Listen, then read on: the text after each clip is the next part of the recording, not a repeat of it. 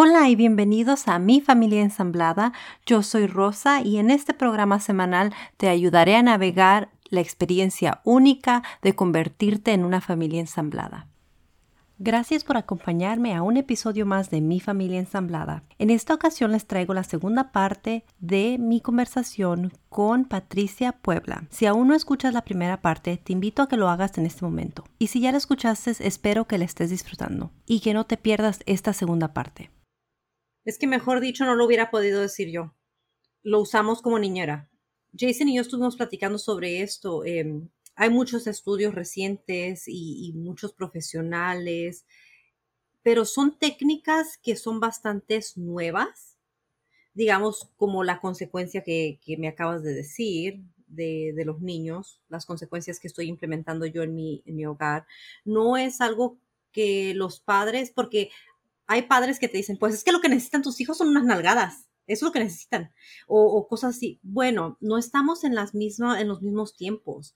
Eh, no comprenden eso y, yo aprecio que hay personas que lo hacen por amor de darte los consejos para que no batalles con tus hijos, lo hacen tratando de ayudar, pero no estamos en los mismos tiempos y estamos aprendiendo técnicas nuevas y en realidad pues nuestros padres no lidiaron con esto, lo hemos hecho nosotros, e, esta es una nueva generación, no, no hemos, eh, nosotros no vivimos en un mundo, digo yo, nosotros como cuando estábamos pequeños de la edad de nuestros hijos, que éramos adolescentes, no vivimos una pandemia, no vivimos el hecho de que estábamos con tecnología disponible 24 horas al día hasta para la escuela.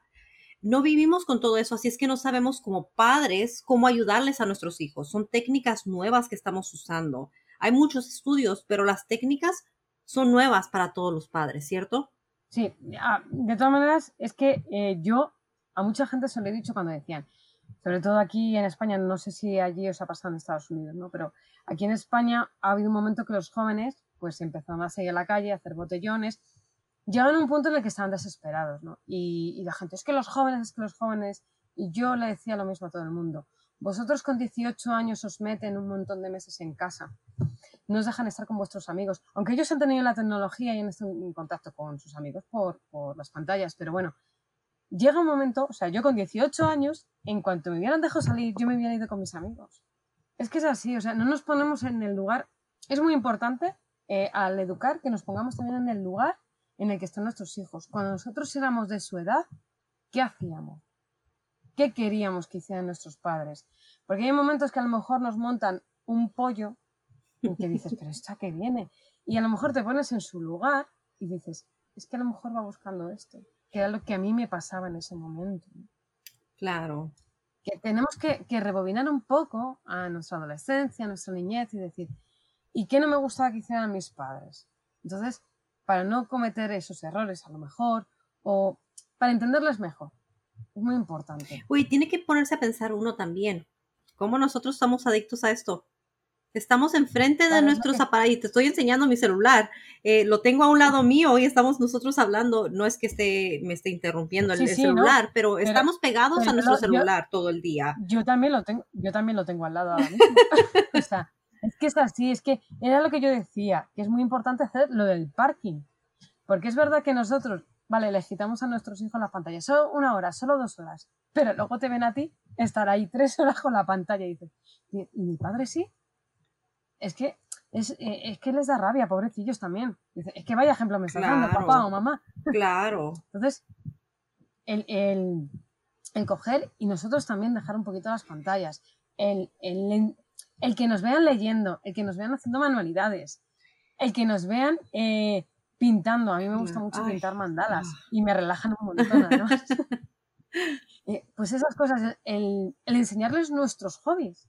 A lo mejor nosotros hemos dejado, mm, pues los hobbies que nosotros hacíamos antes, los hemos dejado por diferentes circunstancias que hayamos tenido en la vida. O pues reboinar y decir, bueno, pues voy a ver los hobbies que a mí me gustaban y enseñárselos a ellos, porque a lo mejor, oye, les gustan también y compartirse esos momentos de hobbies. A mí me gustaría hacer como un experimento social y quitar los celulares a los padres para ver cómo se ponen, porque a veces no comprendemos a nuestros hijos y los culpamos y los juzgamos muy duramente. Por ejemplo, yo comprendo a mi hija. a la de 15 años. Bueno, es su vida, obviamente, no, no ha ido a la escuela por tantos meses. Es la manera que se conecta con sus amigos. Claro. Eh, creo que quiere su privacidad como parte de encontrar su identidad y ver sus límites. Comprendo todo eso. No creo que fui dura con la consecuencia. Creo que es una oportunidad que ella puede tomar como aprendizaje y ver que se le dieron opciones y quizás en su momento esa pensó que fuera, eh, fuera la opción correcta. Obviamente ahora le está afectando, pero, y la comprendo, pero me gustaría que, que hiciéramos un experimento entre adultos a ver cuánto tiempo podemos durar sin nuestro celular, porque siento que muchos, así con el cerebro de adultos, haríamos rabietas como ellos también. Sí, sí, sí. Nos pondríamos a llorar, nos sentiríamos desconectados. ¿Sabes lo que pasa? Que eh, lo que nos pasaría es o, nos guardan en los móviles alguien o si no vamos y lo cogemos. O sea, no seríamos capaces de eh, el decir, dejo el móvil ahí y no lo toco durante tres días. ¡Uf! No, estaríamos desconectados del mundo. Sí, sí. Hay una cosa que también mm, yo propongo de hacer con el tema de dejar un poquito las pantallas a un lado cuando salimos a dar un paseo con los niños, el dejar el móvil en casa. Yo lo dejo. Cuando salgo con el perro y sé que los niños están conmigo y todo está bien, yo dejo mi móvil. no necesito pues que nadie me contacte, estoy pasando un tiempo con mis hijos. Muy bien, haces muy bien. Y, fíjate que otra cosa que he cambiado en mi estilo de vida, es un, yo siento que es un estilo de vida, yo no veo la televisión. Me encantan las series, me encanta todo eso, pero tenemos una televisión en, la sala, en el salón que le, decimos, que le dicen ustedes. Sí. Y no lo vemos. Y de hecho a los niños cuando tienen sus horas que pueden ver pantallas, no se les permite ver la pantalla del, del salón, porque esa es una pantalla que se ve como familia. Claro, muy bien. Pero yo no hago mis quehaceres del hogar con una pantalla prendida, porque sé que muchas de nosotras nos gusta ver nuestras telenovelas, nuestras series, bla, bla, bla. No, la televisión está apagada. Y sí pongo música, pongo un podcast, que escucho tu podcast. Hago lo que tengo que hacer, eh, pero lo escucho, pero no tengo las pantallas prendidas. Y de hecho, cuando sí me siento en el sillón, es para leer un libro. Muy bien. No los presiono, a que lo lean, a que lean algo conmigo, aunque lo he intentado, pero déjame decirte que ha, habido peleas sobre eso también. Es que la lectura es, un tema también, es complicado, porque hasta que das con la lectura que a ellos les motiva. Eso es. Es que es muy complicado, es que es muy complicado, es que es verdad que eh, mi hija es una lectora pues, brutal, pero mi hijo no. Pero porque no conseguimos dar con la lectura que a él le guste. Y mira que porque además es que a su edad eh, es sota caballo rey. O sea, es verdad que no hay una variedad de, libros que tire hacia una cosa, hacia otra. No. Entonces, eh, yo creo que cuando él sea un poco más mayorcito, que pueda leer otro tipo de libros, seguramente que empiece a gustarle la lectura. Ha habido muchísima gente que la lectura de niño no le ha gustado. ¿Por qué? Porque no había, mm, no había una lectura que le llamaba la atención. Mira, mi hermana era súper pequeña, creo que tenía 8 o 9 años, y no me ha gustado nada leer. ¿Y tú sabes el libro que se leyó? La historia interminable. Y tú fíjate, es, un, es gordo, la historia interminable, ¿eh? Y se lo leyó, con 8 o 9 años. ¿Por qué? Los libros de, nuestra edad no le gustaban. Y luego se leyó El Señor de los Anillos. O sea, otro. ¡Wow! Pero es eso, porque a ella no le gustaba la lectura de niños. Ella quería lectura de adultos. Claro. Ahora, eh, eso es otro tema. Wow, es que, es que hay tantos temas sobre cómo impacta la tecnología a nuestros hijos. Mm. Apenas acabo de, que me, estás diciendo esto y me llega a la mente el hecho de que ya los niños no tienen imaginación porque las pantallas les dan eso, les, les, dictan qué es lo que tienen que ver. O sea, por ejemplo, cuando lees un libro, pues tú te lo tienes que imaginar, tú tienes que pensar cómo se ve, con las palabras que te están describiendo y ahora es como instantáneo. Ya se les, se les da la imagen y ellos quieren ver, es, tan rápido, todo es tan, ves tu TikTok y es bam, bam, 30 segundos, más, menos de 30 segundos, siguiente video, siguiente video, no les da la oportunidad de que ellos se creen una imagen en su mente, ya todo se les da automáticamente y instantáneo, rápido, rápido, imagen tras imagen tras imagen. Y no tienen la oportunidad de que su imaginación sea eh, desarrollada. Exactamente. Y luego la dopamina, la dopamina que les da eso, o sea, porque ven lo que ellos quieran en todo momento. No hay nada malo para ellos. Esto es lo que me gusta, me gusta, me gusta, me gusta. Entonces su dopamina sube. Y no entienden el bajón. Y es cuando están aburridos que no, su mente no se abre a, otras cosas, no tienen la imaginación. No, ven nada más. Claro, no ven nada más. Y dices, con todos los juguetes, porque es verdad que mis hijos tienen un montón de juguetes, y mi hijo mayor ya le he dicho, digo, te voy a tirar todos los juguetes que tienen y tal. Pero los juegos de mesa que jugamos todos en familia, lo demás, chicos, si es que no utilizan nada más muchas veces.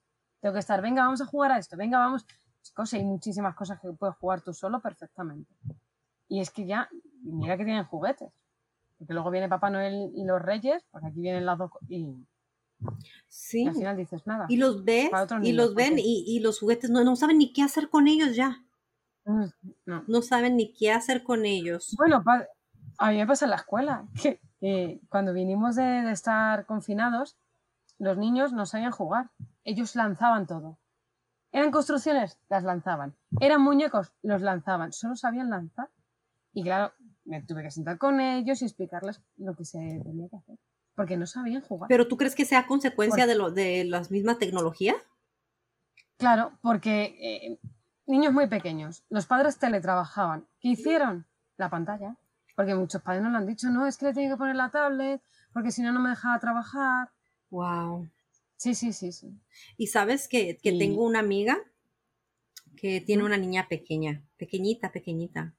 Quizás va a cumplir dos años y la niña está teniendo problemas con el habla.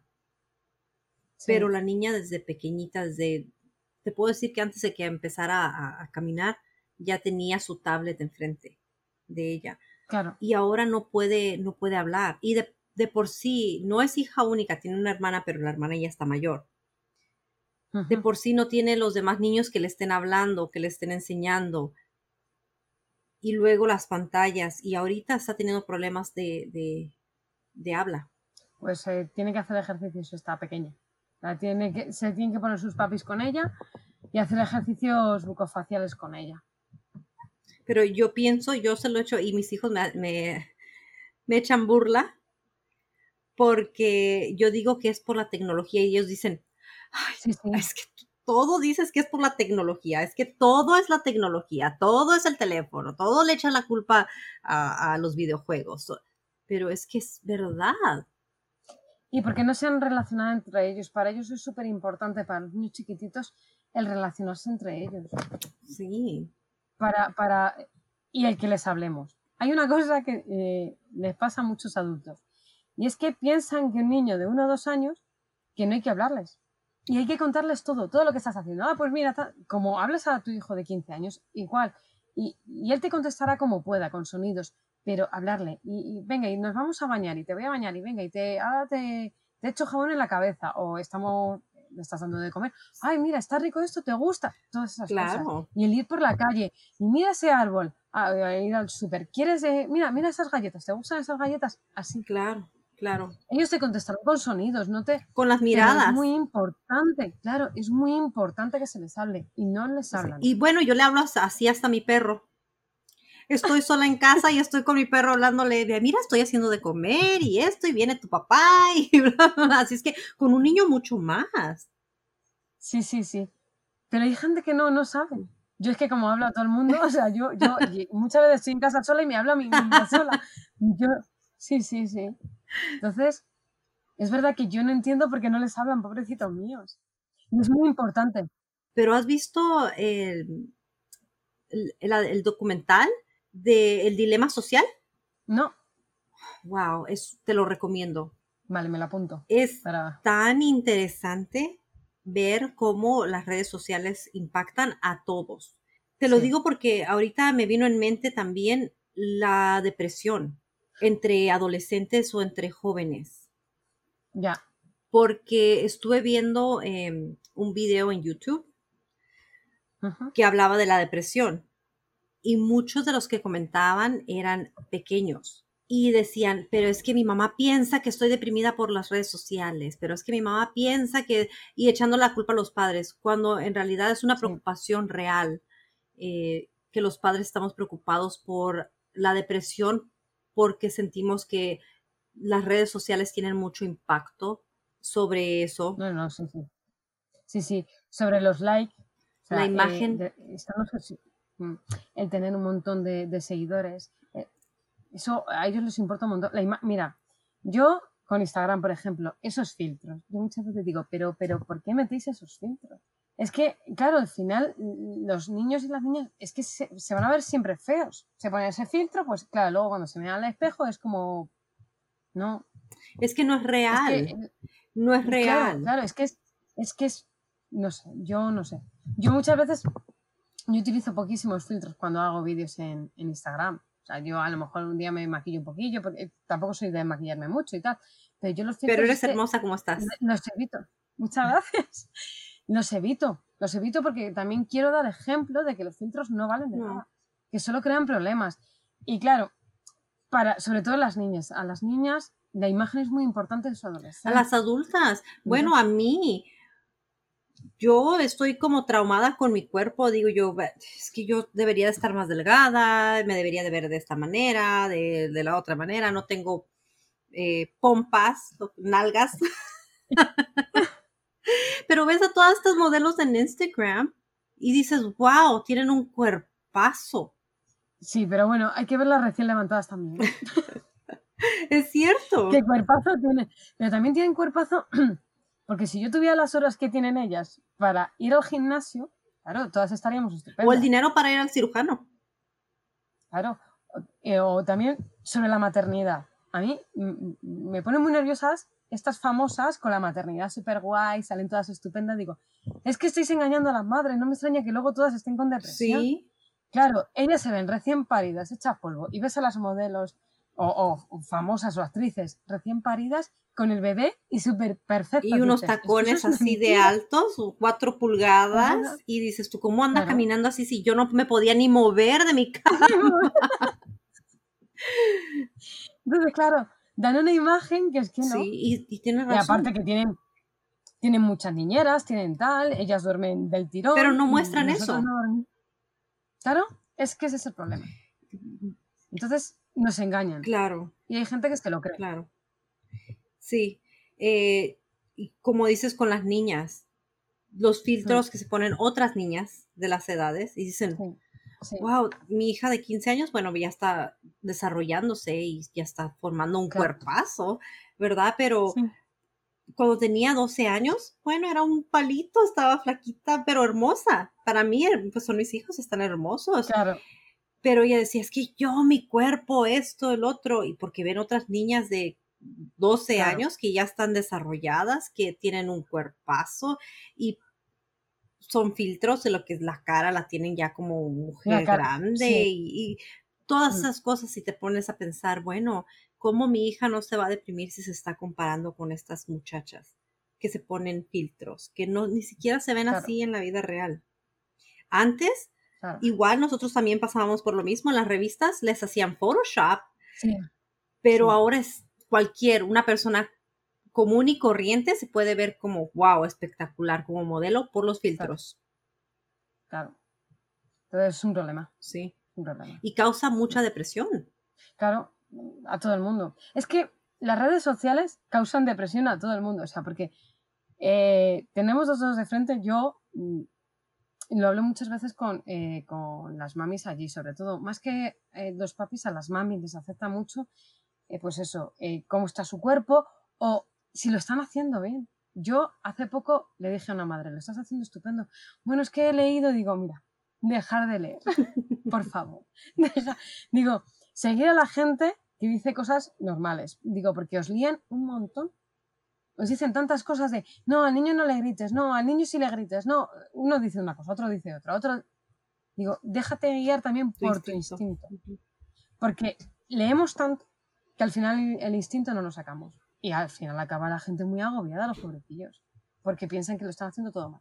Porque lo que leen, ah, no, esto lo estoy haciendo mal, ah, esto también lo estoy haciendo mal. Entonces, para ellos, piensan que como padres están fallando en todo. Claro, claro. De hecho, estuve hablando con una persona sobre eso, un podcast que va a salir eh, pronto, de eso, de que uno usa tanto lo técnico, quiere hacer todo Mm. Como dicen los libros, técnicamente, y pierde uno la esencia natural de ser madre, Sí. de ser padre, eh, quiere seguir todo al pie de la letra y hay que ser honestos, somos humanos, no somos perfectos, ¿cierto? Y no hay que, no hay que intentar mostrar una perfección.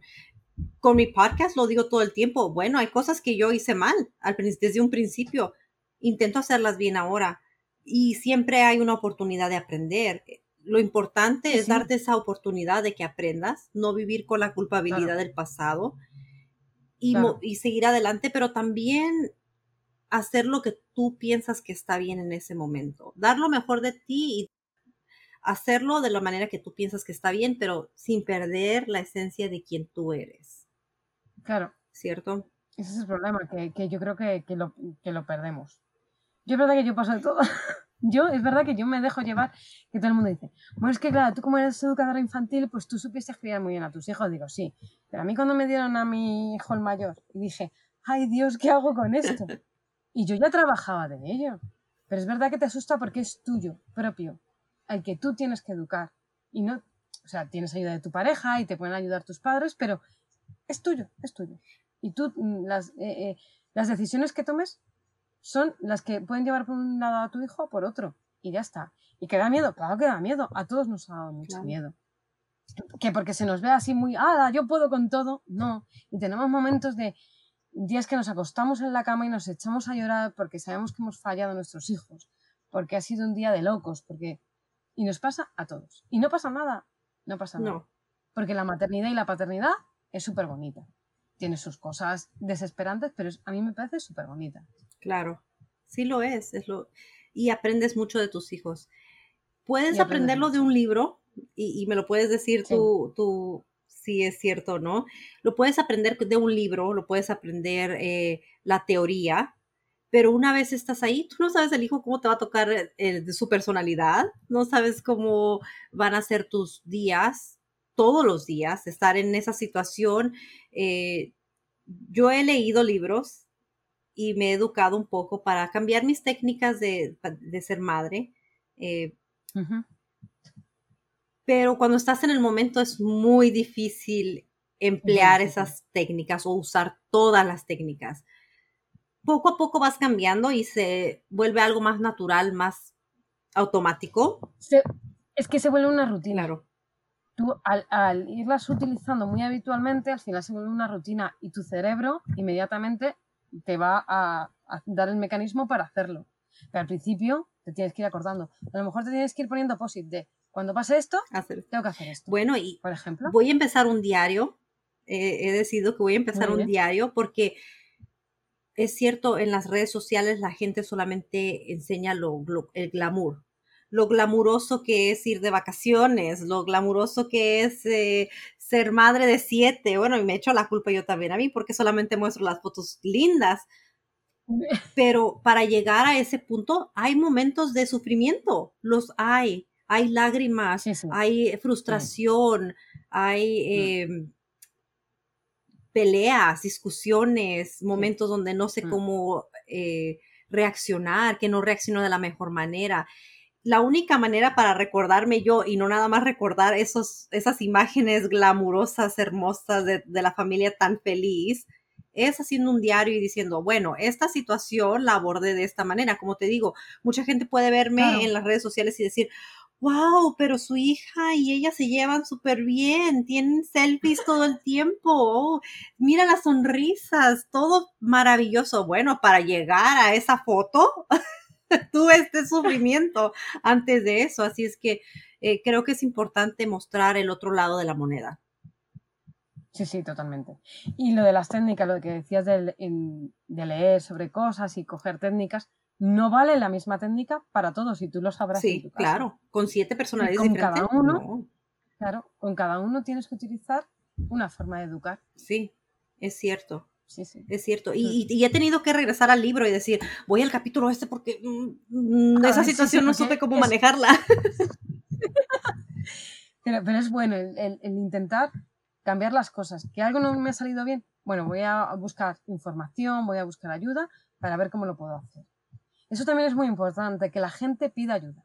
Ay, y siempre lo, decimos. Muchas veces en, yo, lo, yo, lo, digo mucho en mi, en mi Instagram que si lo necesitan, que contacte conmigo, que no me importa. Yo, yo les puedo ayudar. O sea, cualquier recomendación, cualquier cosa. Yo lo hice por eso, porque yo veía a los padres que cada vez estaban más perdidos, tenían muchísimos miedos de educar a sus hijos, no sabían, no sabían ni hacer una actividad con ellos en casa, que yo decía, ¿pero qué pasa? Nos hemos olvidado de, de jugar. Pero porque están tan bloqueados que piensan, ah, no, es que ese juego a lo mejor no está bien para su edad. No es que, no, chico. Es que estamos muy tensos. Estamos muy tensos como padres mm. por el miedo. El miedo nos eh, congela, nos hace que no podamos ver más allá. El miedo de hacer las cosas mal como padre, ¿cierto? También eso nos mm. da terror. Em, pero sí, es que, es, que es, verdad, el crear un hijo no es algo fácil y no es algo que viene con un manual. Cada hijo es diferente, tienes que aprender cosas y tienes que estar dispuesto a aprender, dispuesto a equivocarte tener paciencia y ser em, consistente con las técnicas. Te puedo decir por experiencia que no, la, no, no funciona la primera, y tú lo sabes también teniendo hijos. Dices, me lo aprendí este libro página por página, oración por oración, todo me lo aprendí, pero no me funcionó la primera. No entiendo qué está sucediendo mal, pero es normal. claro, porque a lo mejor no era ni el momento adecuado eh, ni a lo mejor con el niño que tocaba hacer eso, que todo depende de la personalidad del niño, todo depende del momento, de cómo esté ese niño en ese momento, de, miles de cosas. Sí, es cierto. Y bueno, regresando a lo de la tecnología, sé que tú tienes una familia tradicional, lo que decimos entre comillas. yo tengo una familia enlazada, como tú sabes. Sí. Pero ¿podrías darnos alguna técnica, algún consejo para cuando ellos se van a la casa de los otros padres, qué hacer con la tecnología que tienen disponibles. Pues es que hace falta mucha comunicación entre mm, padres de un lado y padres de otro. Muchísima comunicación y estar de acuerdo en lo que se está haciendo. O sea, si eso no se hace, es que es muy difícil. O sea, tienen que, que entender, tanto unos como otros, que lo que se está haciendo es por el bien de los niños. Nada más. No es, o sea, eh, no podemos. El problema es que pensamos muchas veces que no, es que este lo hace por, mm, porque quiere mm, molestar al niño. No, es que yo quiero quedar mejor con el niño. No, yo es que. No. O sea, hay que educar todos juntos y mm, ayudar a ese niño para que en un futuro sea un niño responsable, sea un niño que acepte la frustración, sea un niño feliz. Y el problema es que también muchas veces con tanto mareo en un lado unas normas, en otro lado otras, pues eh, es, un, es, un, lío para ellos. Y, y, al final ahí hay una guerra porque si uno sí me deja la tecnología, es que tú eres malo. Es que me está dejando mi papá o mi mamá, me está dejando y tú no me dejas. Es que eres muy malo, es que tal. Y es una guerra también en la otra casa. Que yo creo que no queremos nadie esa guerra en la otra casa. No, es cierto. Queremos. Entonces, es muy importante la unión y el poner normas entre todos para que esos niños pues, tengan normas. Es lo ideal, ¿cierto? Pero no es que todas las personas van a estar de acuerdo así, de esa manera. Claro, claro, claro. Pasa como la situación de los abuelos, que muchas veces es que los abuelos les consienten, es que ya. Cierto. Pero es que. Hmm. Y muchas veces los abuelos, por ejemplo, allí no lo sé, pero aquí en España, eh, los abuelos se quedan mucho con los niños cuando los padres trabajan. Entonces, claro, las cosas no son iguales, la educación. Porque el abuelo está más cansado y no. Pues, por ejemplo, las pantallas, seguramente que los abuelos se lo dejan más que los padres. ¿Por qué? Porque no tienen esa vitalidad que tenemos los padres para. Se acabó. Y lo mismo, eso con los, eh, los padres separados. Hay que sentarse, hay que hablar y hay que tomar mm, medidas y normas todos juntos. Para que los niños no nos vengan es que me deja y al final nos la está, nos la está jugando el propio niño, está jugando con nosotros. Tanto por un lado como por otro. Juegan con nosotros. Lo ideal sería que las dos familias o tres familias, si, si están como en mi caso, em, estuvieran todos de acuerdo y tuvieran las mismas normas. Eso sería lo ideal. Pero eso no sucede todo el tiempo. No sucede en mi caso. Obviamente, como te platiqué la historia, no tengo el apoyo, no tuve el apoyo cuando más lo necesité en ese momento. Entonces, idealmente sí sucede de esa manera, pero para ser realistas, no, no todo el tiempo va a ser así. En nuestro caso, lo que nosotros le hemos dejado claro a los niños es que las consecuencias se les van a ser aplicadas mientras estén aquí en nuestro, en nuestro hogar. Se hace aquí la falta, aquí es donde se, se compone o se... Y aquí es donde se implementa la regla. Obviamente nosotros no tenemos el control de lo que hacen los demás padres. Obviamente nosotros no tenemos el control de lo que sucede en la casa de la mamá y el papá. Bueno, la semana que los tenemos nosotros, aquí se implementa la, la regla. Cuando vayan a la casa de su mamá o de su papá, allá ellos tendrán otras reglas y allá tendrán que solucionar los problemas que tienen que solucionar. Cuando tenemos la consecuencia, digamos que el viernes, cuando se van a la casa de los otros padres, digamos que no me quieren dar la pantalla o, el, aparato móvil o la consola, eh, y tenemos que aplicarle una consecuencia, se le aplica para la próxima vez que estén en nuestra casa. No se le lleva la consecuencia al otro padre, porque no existe esa comunicación. Claro, claro, porque no os habéis puesto de acuerdo en eso, claro, claro. Pero bueno, eh, aquí hemos estado hablando de las consecuencias que tienen las pantallas. Ellos también verán mm, cuáles son las consecuencias en esa casa, lo que puede pasar. Porque tanto tiempo las pantallas, al final llega un momento en el que no se puede controlar tanto tiempo las pantallas en casa. Y llega el momento en que quieres cortar. Y contra más tiempo le dejes, más difícil es desenganchar. Y tú lo sabes. Sí, bueno, como te dije con mi hija. Claro, por eso. Tu hija ahora ya está, claro, ahora tu hija estará feliz, pero porque ha visto otro mundo, eh, ha descubierto otro mundo y te lo va a agradecer. En un futuro te lo agradecerá. Sí. Esas cosas que muchas veces hacemos los padres, que pensamos que estamos haciendo fatal, que pobrecitos, cuando son mayores nos lo agradecerán. Porque a nosotros nos pasa, es decir, o cuando mi padre o mi madre me regañó por tal y, se puso cabezón y luego dices, joder, gracias que lo hizo. Gracias, que me ayudó. Sí, es cierto. Tienes mucha razón y, y creo que mm. los niños se están dando cuenta con el tiempo. Eh, es difícil como padres. Yo no culpo a la mamá de los niños de mis, de mis hijastros o de mis hijos afín. Sí. No culpo a mi ex esposo. Ellos trabajan tiempo completo.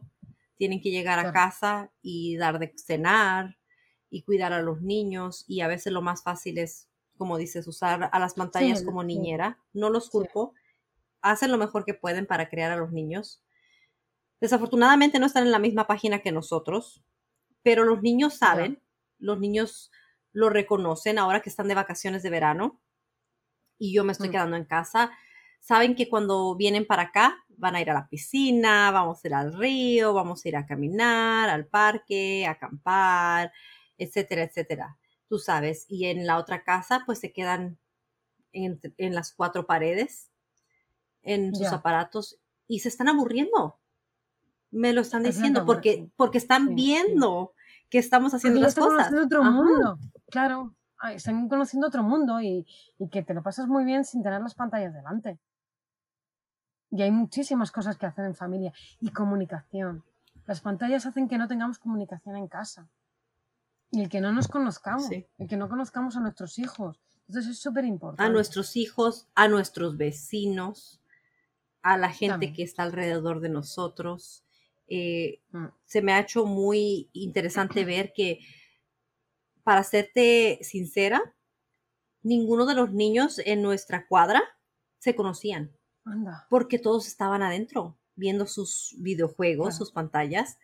Mis hijos empezaron a salir con sus bicicletas, eh, con el perro, a caminar, a jugar, y como que los demás niños escuchaban que alguien más se reía, que alguien más estaba jugando afuera y ya empezaron a salir también los niños de, la cuadra, que se me hace muy interesante.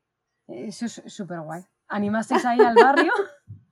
Claro, eso, está muy, muy bien. Sí, es muy bonito. Así es que te digo, también se conocen los vecinos. Qué guay. Está, eso está súper bien. Y, eso ha dado la oportunidad a que nosotros también conozcamos a, los vecinos, a los padres de estos niños. Claro Así es que es muy, es muy bonito desconectarnos un momento y vivir la vida, no a través de una pantalla, vivir la vida de verdad, salir y vivir y tocar y usar todos nuestros sentidos, no nada más el ver, no nada más el tocar un teclado. Sí, el dar un paseo, el, sentarte, el sentarte en un, banco y mirar eh, las nubes, por ejemplo. Es decir, es que no nos paramos. El problema es que vamos tan al loco que muchas veces no nos paramos en lo bonito que es la vida.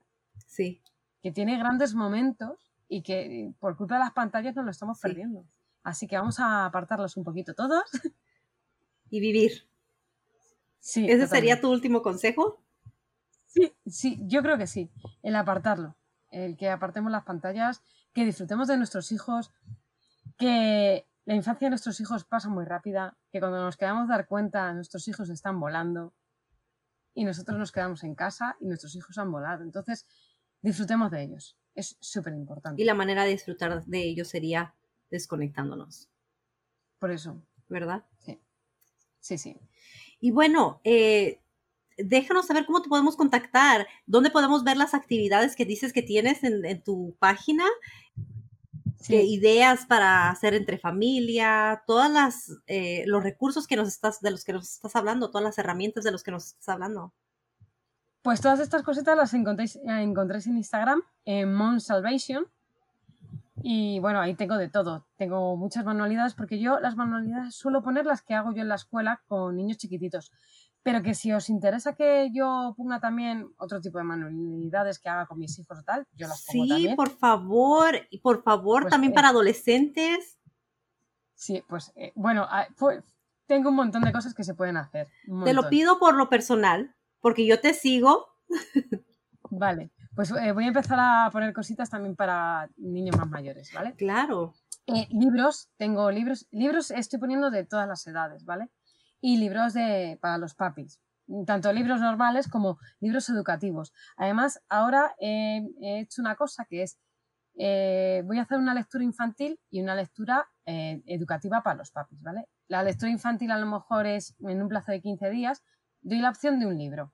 Eh, creo que han elegido, lo tengo que mirar ahora, porque hice la encuesta ayer y la tengo que mirar ahora. Y creo que habían decidido el monstruo de colores. Entonces, pues la gente lo coge de la biblioteca, lo comprará y lo leerá con sus hijos. Y luego en, lo publicaré yo y en comentarios hablaremos de lo que hemos sentido leer ese libro con nuestros peques. Yo lo que veo con el monstruo de colores, porque yo lo he trabajado, por ejemplo, mucho en la escuela, entonces las cosas que podemos hacer con ello. Y luego el libro de los papis, eh, mm, que creo que era, mm, no sé, lo tengo que mirar. Eh, es uno educativo, ¿vale? Ese será un mes, un mes y medio, a ver qué vota la gente, porque claro, no tenemos mucho tiempo para leer, entonces, bueno, lo que ellos decían. Y luego en comentarios, pues comentaremos lo que nos ha parecido a cada uno, lo que hemos sentido, lo que nos ha gustado, lo que no nos ha gustado. Como un club de libros. ¡Wow! ¡Qué hermoso! Me encanta. Sí, sí, saqué la idea porque eh, hablando de las pantallas, porque el otro día hice un directo con Nidia Lozano, que es logopeda, que también la podéis seguir y es súper guay porque hace muchas actividades y trabaja con niños con dificultades de aprendizaje. Sí, pues es una, es una chica que ayuda un montón. ¿eh? Si tenéis niños con dificultades de aprendizaje o pensáis que pueden tenerlos, seguirla porque os puede ayudar. Y, bueno, hicimos un directo y estuvimos hablando del tema de las pantallas. Y dijo, es que ya la gente no lee, tal. Y se me encendió la bombilla y dije, pues voy a hacer esto, a ver si así puedo ayudar un poco a que eh, los papis lean con los niños y luego ellos también encuentren herramientas en los libros para ayudarles, porque a lo mejor hay gente que está un poco perdida y no sabe qué libros leer sobre educación. Entonces, bueno, pues eh, doy a, eh, voy a hacerlo cada cierto tiempo para ver, a ver qué tal funciona. Eso por parte de los libros. También, bueno, he dicho manualidades, he dicho, bueno, pues es que un montón de cosas tengo. Bueno. Tengo mi podcast también ahí puesto. Sí, oh, ya lo escuché y wow, me encanta. Em, hablaremos de eso ahorita, antes de despedirnos, porque quiero que nos des también cómo se llama y todos los detalles sobre el podcast, que yo ya me lo sé, porque yo ya te escuché, pero eh, lo del libro me parece muy interesante. Si me puedes dar también el libro en el que estamos en este momento eh, para poder yo también empezar a leerlo Luego lo voy a publicar, luego lo voy a publicar porque todavía no lo he publicado. Hice la encuesta ayer y luego lo publico y, y, además puse cuatro que eran muy, muy, muy potentes, cuatro libros que yo ya había leído y digo, y cuatro libros que pueden ayudar. Entonces la gente decidió y luego lo publico y lo veis en, lo ves en mi cuenta. Perfecto. Y los libros sobre, bueno, mis hijos desafortunadamente no leen en español, solamente en inglés. Ah. Pero de todos modos, sé que muchas de nosotros sí tenemos hijos que leen en español, así es que sería muy interesante. ¿Vas a poner el libro y actividades sobre el libro que pueden hacer en casa? También puedo, también puedo ponerlo. Perfecto, me parece muy interesante y increíble. sí, sí, sí, sí, porque yo con los libros hago, eh, sobre todo los infantiles, los más, de, más chiquititos, luego yo hago muchas actividades en clase. Nosotros en la escuela, sobre todo, eh, nos basamos en eso, en trabajar con un libro y luego de ahí vas sacando un montón de cosas, muchas actividades. Wow. Mm, sí, sí. Es, es, una forma de que a ellos les, les guste mucho la lectura. Es que es verdad que tan chiquititos les encanta leer porque son unos libros mágicos. A mí los libros infantiles de, de 0 a 5 años me parecen mágicos. Es verdad que luego, como hablábamos, que de 5 para arriba ya la cosa se empieza a torcer un poco y les cuesta más. Pero también es mm, una cosa para engancharles en la lectura es que leamos con ellos. cogemos un libro y aunque tengan 12 años, nos ponemos, cada uno lee una página. Entonces a lo mejor también podemos conectar así con, la lectura con los niños. Cierto. Mi hija hace poco, eh, su, su escuela tuvo un proyecto antes de, que salieran de vacaciones eh, de qué profesor de cuando eran más pequeños eh, tuvo un impacto muy fuerte en su vida. Y a mí me pareció muy interesante. De hecho, fuimos y le compramos chocolates y le llevamos una carta al maestro. Em, y ella me dijo que su maestro de lectura. Fíjate qué impactante es esto. A ella no le gusta leer ahorita, pero dijo, en, cuando yo estaba en su clase en ese momento, me encantaba la lectura, porque él leía. Él leía con nosotros y hacía las voces y nos imaginábamos a, los eh, personajes de estos libros y abrió mi imaginación. Y es donde yo empecé a querer leer. Es lo que ella dijo. Y ella le escribió eso. Muchas gracias por haber ayudado a abrir mi imaginación. Gracias por eh, presentarme la lectura de la manera que lo hiciste, tus voces que hacías tuvieron un gran impacto. Ahora no le gusta leer tanto. Pero también creo que es por lo que, porque, por lo que estábamos hablando anteriormente, de la tecnología. A la edad de pequeña, de 0 a 5 años, aún no se les presenta la tecnología. Así es que tienen la, capacidad de formar esa imaginación. Sí, sí, sí. Y, y, es que también lo que decías de lo de las voces, es que les encanta. Eh, mis hijos muchas veces me piden que yo lea, porque claro, yo soy educadora infantil y se me va mucho el tema de lo de las voces, porque claro, contra más chiquititos tienes que, realzar más la voz, tal, no sé qué, y, a mis hijos les encanta cuando empiezo a hacer eso. Mi hijo, el mayor, ya, ya es como, bueno, pero la pequeña se lo pasa bomba cuando me pongo yo a leer. Es, ¡ah, mamá! Y, y es muy importante. Que no le gusta leer, pues leemos nosotros. Leemos en voz alta y a lo mejor, pues eh, les conseguimos enganchar. Y bueno, y más cositas que tengo en Instagram, por ejemplo, los juegos de mesa. A nosotros nos encantan los juegos de mesa. Bueno, tengo un armario entero de juegos de mesa. Todos los años le pedimos a, Papá Noel juegos de mesa. En verano siempre les compramos algún juego de mesa y, y, nos encanta. Y creo que es algo que une mucho a la familia. Por eso, porque Pueden jugar desde los de 6 años o, más pequeños hasta los 18 o más, claro. A nosotros nos gusta jugar también. Yo y Jason nos sentamos cuando no tenemos niños a jugar juntos, juegos de mesa. Pues, pues ya sabéis, ahora con ellos también. A ellos también les gustan, eh, aunque se ponen más los adolescentes, bastante competitivos, que a veces hay peleas porque quieren ganar. Pues eh, mm, creo que tengo uno en mi... Lo voy a mirar a ver, espérate un segundín. Pero yo creo que tengo uno, o no lo tengo todavía. Lo tengo que mirar, si no, eh, te lo voy a recomendar ahora. Dixit. Con X. Apúntatelo. ¿Cómo se escribe? D, Ajá. I, X, I, T. Ok. Perfecto, lo apunté. También se los voy a dejar en los comentarios. Es, un, es un juego eh, muy bueno. Porque, a ver, eh, te cuento rápido. Claro, sí. Cada uno tiene siete cartas, ¿vale? Y tú sacas, tú miras la carta que tienes y puedes decir una palabra, una frase, una película, un- una canción, lo que sea. Lo que a ti esa, esa imagen te, te, le produce. quieras poner de nombre. Sí. Entonces, lo pones boca abajo y tú lo dices. Y los demás tienen que buscar entre sus cartas algo que les produzca eso también. Lo pones, lo barajeas, lo pones encima de la mesa boca arriba y ellos tienen que pensar y decidir cuál ha sido el tuyo. Entonces, claro, ve- claro, estás viendo también un poco la mente de cada uno.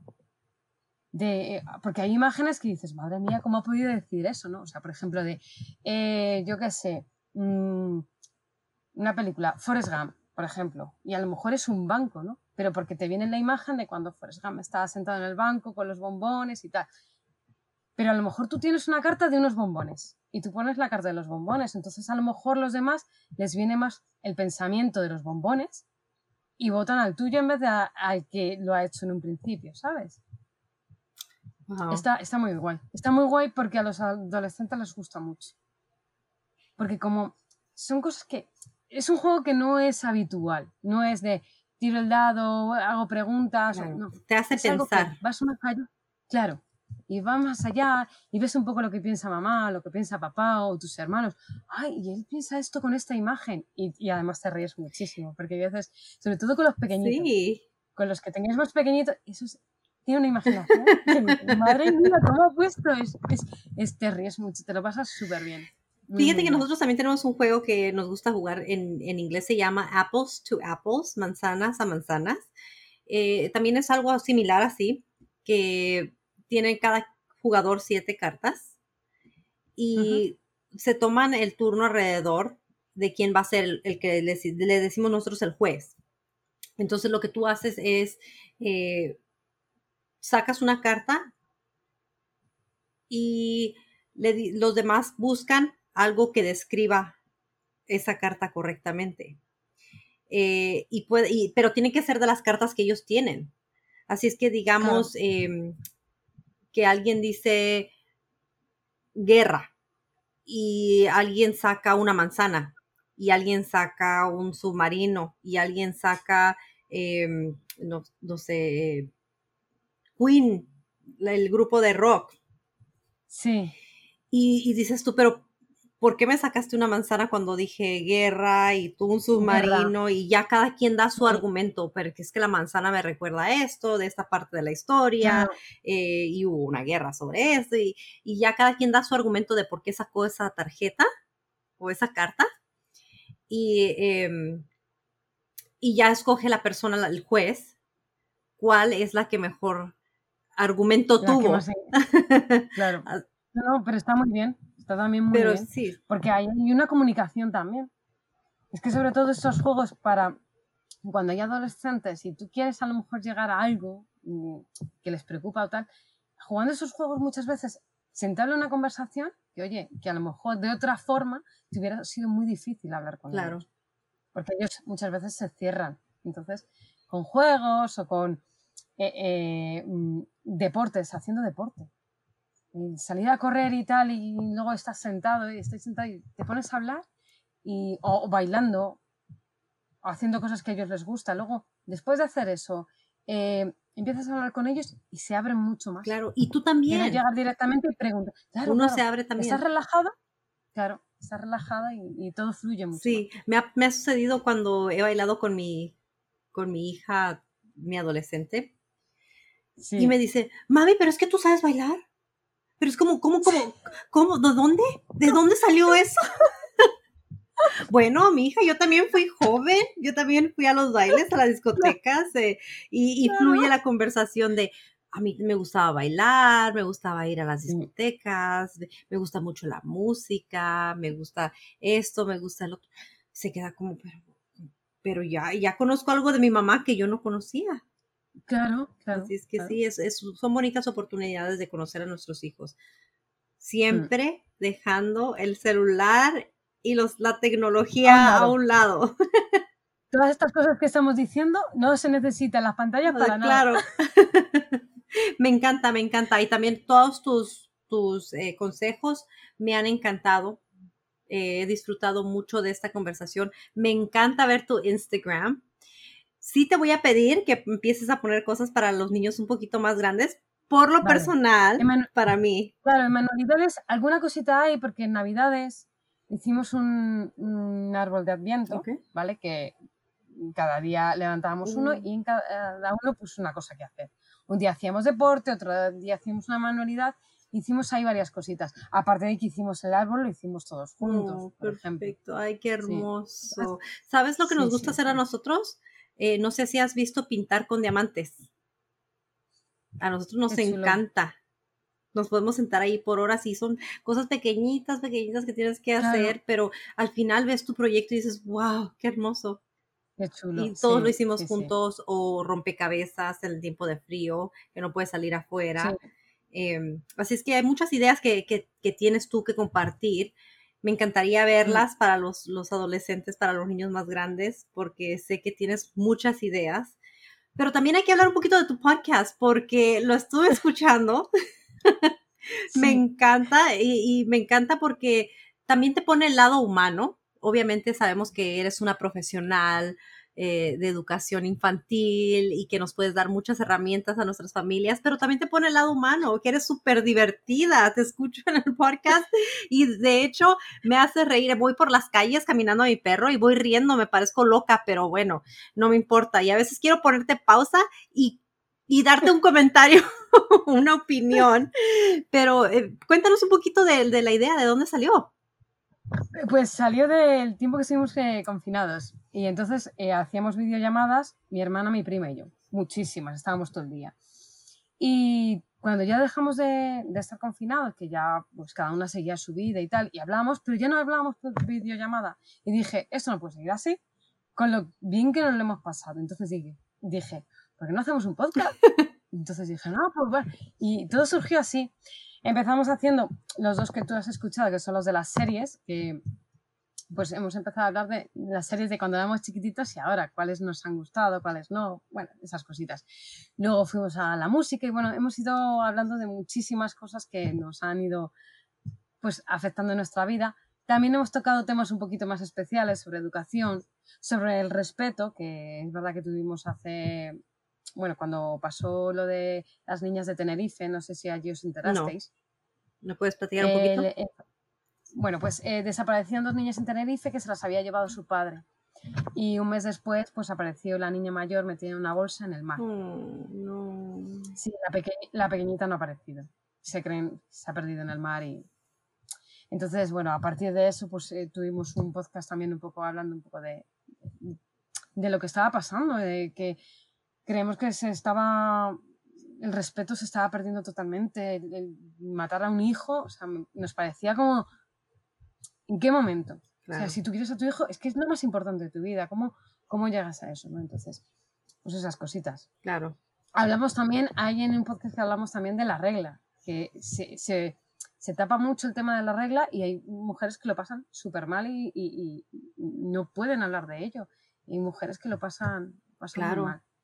Y bueno, claro. Entonces tocamos pues eso, ese tipo de, de temas.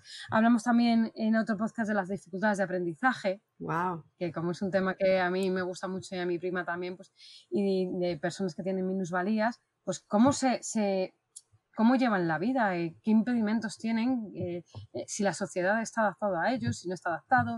Bueno, Wow. todo desde nuestro, punto desde nuestro punto de vista, desde nuestra opinión. O sea, hay en cosas que no somos experimentadas, entonces bueno. Pero bueno, conversaciones que tenemos entre Claro. y las grabamos. Y que mucha gente tiene Mm. con otras personas, ¿cierto? Y que tiene su propia opinión. Claro. Pero es lindo Claro. ver que tú y tu hermana eh, lo Sí. hacen con tu prima y son conversaciones Sí. que tienen tan naturales. O sea, yo te escucho y digo, wow, qué hermoso. Ni siquiera editado, se oye todo súper natural. Las conversaciones son bellas, chistosas para los que me están preguntando, bueno, que tienen que ver esto con las familias enlazadas, bueno, es que yo siento que yo toco temas bastante fuertes, eh, duros, ¿qué te podría decir? Un poquito más pesados, consejos, recursos, y a veces que necesitas solamente escuchar una conversación normal para que tu día se, se anivele un poquito. Así es que me encanta escucharte, voy caminando como te digo y voy riéndome. Y platícanos, ¿tu prima es prima por parte de tu papá? O sea que su papá de ella es hermano de tu papá, pero también es prima tuya por parte de tu mamá. O sea que tu mamá y su mamá de ella son hermanas. Así es que dos hermanos se enamoraron de dos hermanas. Wow, bastante interesante. Y como te digo, y te lo estaba diciendo eh, antes de que comenzáramos a grabar, se me hizo tan interesante porque uno siempre ve cuando estás trabajando con las familias y, cómo te une una persona a otra, el ver que ustedes comparten abuelos, tíos y todo. o sea que no hay otra parte de la familia, o sea, comparten todos los familiares. Todo. Mm, sí. Como hermanas. Y sí, sí, y además es que es como nuestra hermana. Qué nuestra hermana pequeña. Y la regañamos como si fuera nuestra hermana pequeña y, ella cuando necesita un consejo enseguida eh, nos está llamando porque somos sus hermanas mayores para ¿Y ella, es educadora también? ella, sí, ella es educadora infantil. Ella tiene un hermano que además es un hermano, eh, es adoptado. Pero eh, ya lo tuvo y ella ya era muy mayor. Ya, bueno, tendría, no sé si 10, 12 añitos. Entonces ya, pues claro, Luego le ha costado adaptarse a su hermano, a la pobre. Claro, estábamos acostumbrados nosotros, pero, pero bueno, ahora se lleva súper bien con él. Wow. Y, pero él, sí, sí, lo adoptaron mis tíos, bueno, y súper bien. Y estabas hablando que, que, tienen a su primo, que es mayor que ustedes, que fue como un hermano, a su tío. Ay, mi tío, mi tío, sí, es que me llevo seis años con él. Eh, yo que soy la mayor de las primas. Claro, es que somos una familia muy curiosa, ¿no? Porque eh, por parte de mi madre, eh, son seis hermanos, ¿vale? Y el más chiquitito me lleva seis años. es que para mí era como mi hermano. Y entonces hicimos mucha piña, mi hermana y yo con él. Luego es verdad que él luego ya llegó a la adolescencia, se separó un poquito, claro, por, la edad. Y entonces llegó mi prima. Entonces, estamos ahí entre, entre dos mares. Wow. Sí. Y además, eh, los padrinos de, de mi prima somos yo y mi tío. Wow. Sí, sí. ¿De bautizo o de qué? De bautizo. Wow. de bautizo. Mm. Qué, qué, wild, como dicen ustedes, se me hace muy interesante, es hermoso. Em, sí. Pero el ver la dinámica, el escuchar más bien la dinámica entre ustedes es, es maravilloso. Te agradezco mucho de haber hecho un podcast como ese. Me divierte demasiado. Me ah, me hace ver las cosas de, otro punto de vista, desde otra perspectiva. Así es que mm, yo seguiré escuchándote, así es que cada semana eh, o cada cuando es que sacas tus episodios. Los sacamos cada semana, normalmente cada semana. A lo mejor en agosto hay alguno que no hacemos por tema de vacaciones, por tema de descanso y tal, pero sí, pero tienes unos cuantos ahí. Eh, tienes el de deportes, que en el de deportes habla un ratito mi hijo, y en el de LGTBI, eh, habla mi hijo al final del podcast. Eh, fue además algo súper... Llegó de repente porque eh, yo había ya cortado el podcast y se quedó mi hijo hablando con, mi hermana. Y mi hermana le preguntó una cosa, que qué pensaba, y él contestó una cosa. Entonces, te recomiendo que lo escuches. Uy, me vas a dejar en suspenso. lo, que, lo, que, dijo mi hijo. Y claro, cuando yo llegué me dice mi hermana, tienes que poner lo que ha dicho él, tienes que ponerlo, es que es brutal. Ok. Es, es muy, muy, muy bonito. Lo que oh, voy a tener que escucharlo. Pero bueno, como sabemos, tenemos mucho todavía de qué hablar. Eh, pero quiero invitar a todos a que escuchen tu podcast y que te sigan en las redes sociales, en Instagram, en Mom Salvation. Mom Salvation. Wow, me encanta, hasta el título me encanta. No se lo pierdan, les dejaré la información ella también está preparándose para ser coach en estos momentos, así es que en cuanto esté eso disponible, también se los dejaré saber Hablaremos un poquito después si me aceptas la invitación sobre tu programa de coaching.